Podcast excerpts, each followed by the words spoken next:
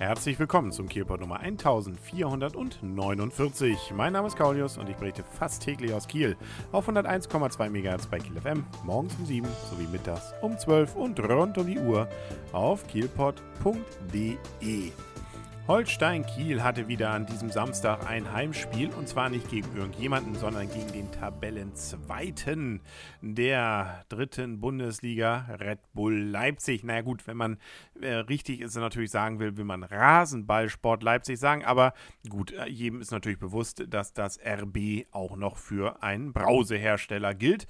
Nun ja, also, wie auch immer, natürlich eine Mannschaft, die etwas polarisiert. Das sieht man auch gerade im aktuellen Magazin Elf Freunde, die das zum Beispiel aufgegriffen haben, aber natürlich schon seit vielen Jahren. Die Frage ist, naja, wie viel Tradition ist jetzt an RB Leipzig, beziehungsweise ist es nur Geld, was da jetzt die Tore schießt oder nicht? Andererseits kann man natürlich auch sagen, Herrgott, ja, die anderen Mannschaften, die da spielen, tun es natürlich auch nicht nur aus Jux und Dollerei, beziehungsweise aus reiner Menschenfreude, sondern auch da stehen irgendwelche Firmen dahinter. Und das gilt natürlich auch bei Holstein Kiel, die nicht nur Geld reinstecken, sondern gegebenenfalls dann auch irgendwie wieder Geld oder zumindest Image oder irgendwas da wieder rausholen wollen. Also, lange Rede, kurzer Sinn, Red Bull Leipzig also Rasenballsport Leipzig, war zu Gast in Kiel. Und wenn der zweite in diesem Fall dann auf äh, den 17. oder 16. trifft, dann ist das natürlich nicht so ein Spiel, wo man sagt, das sind jetzt gebuchte drei Punkte. Und so war es dann leider auch. Knapp 5000 Zuschauer waren es im Holsteinstadion. Das Wetter gemischt. Morgens sah es ja noch gut aus, aber dann äh, immer mal wieder leichter Regen, etwas kühle Luft, die da durch, den, ähm, ja, durch das Stadion zog. Und leider eben auch Gegentore, die viel cilen Holstein hielt gut mit. Äh, die ersten zehn Minuten waren ausgeglichen. Dann gab es aber in der zwölften dann schon gleich das erste Tor für RB Leipzig. Relativ überraschend, muss man sagen. Äh, so eine äh, Flanke sozusagen vors Tor und dann ist einer reingegrätscht. Naja, muss man geben. Ist so, also ist dann auch ein Tor und ist auch ein normales Tor. Aber war in dem Moment als Holstein-Fan jetzt, wenn man das sah, eher überraschend. Ist dann eben aber so. Danach ähm, hat sich Holstein dann langsam wieder gefangen. Insbesondere Anfang der zweiten Halbzeit hatte man viele Chancen. Also nichts hundertprozentiges, aber man hatte wirklich guten Druck und das lief gut, bis dann, ja, bis dann Heidinger wirklich den Hammer auspackte. Heidinger ist von RB Leipzig und der hat dann mal abgezogen, ich weiß nicht, 25 Meter, 30 Meter, viel Platz zwischen ihm und dem Tor, hat abgezogen und das Ding ging rein, oben in die Ecke, dass es eine Freude war. Also, wenn man neutraler Zuschauer gewesen wäre, hätte man sagen können, boah, da schnallt sich mit der Zunge. Als Holstein-Fan war man natürlich dann etwas enttäuscht, um nicht zu sagen, Mist.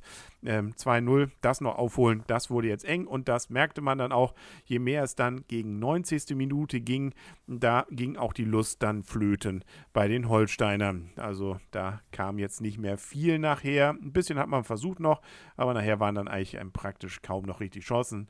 Und Red Bull Leipzig hatte allerdings jetzt auch nicht so viel. Also war jetzt auch nicht so, dass die da jetzt äh, ständig auf das Holstein-Tor gespielt haben. Außer diese beiden Tore erinnere ich mich eigentlich nur so an eine weitere bessere Chance. Ja, wie gesagt, Holstein hat ja auch keine hundertprozentige.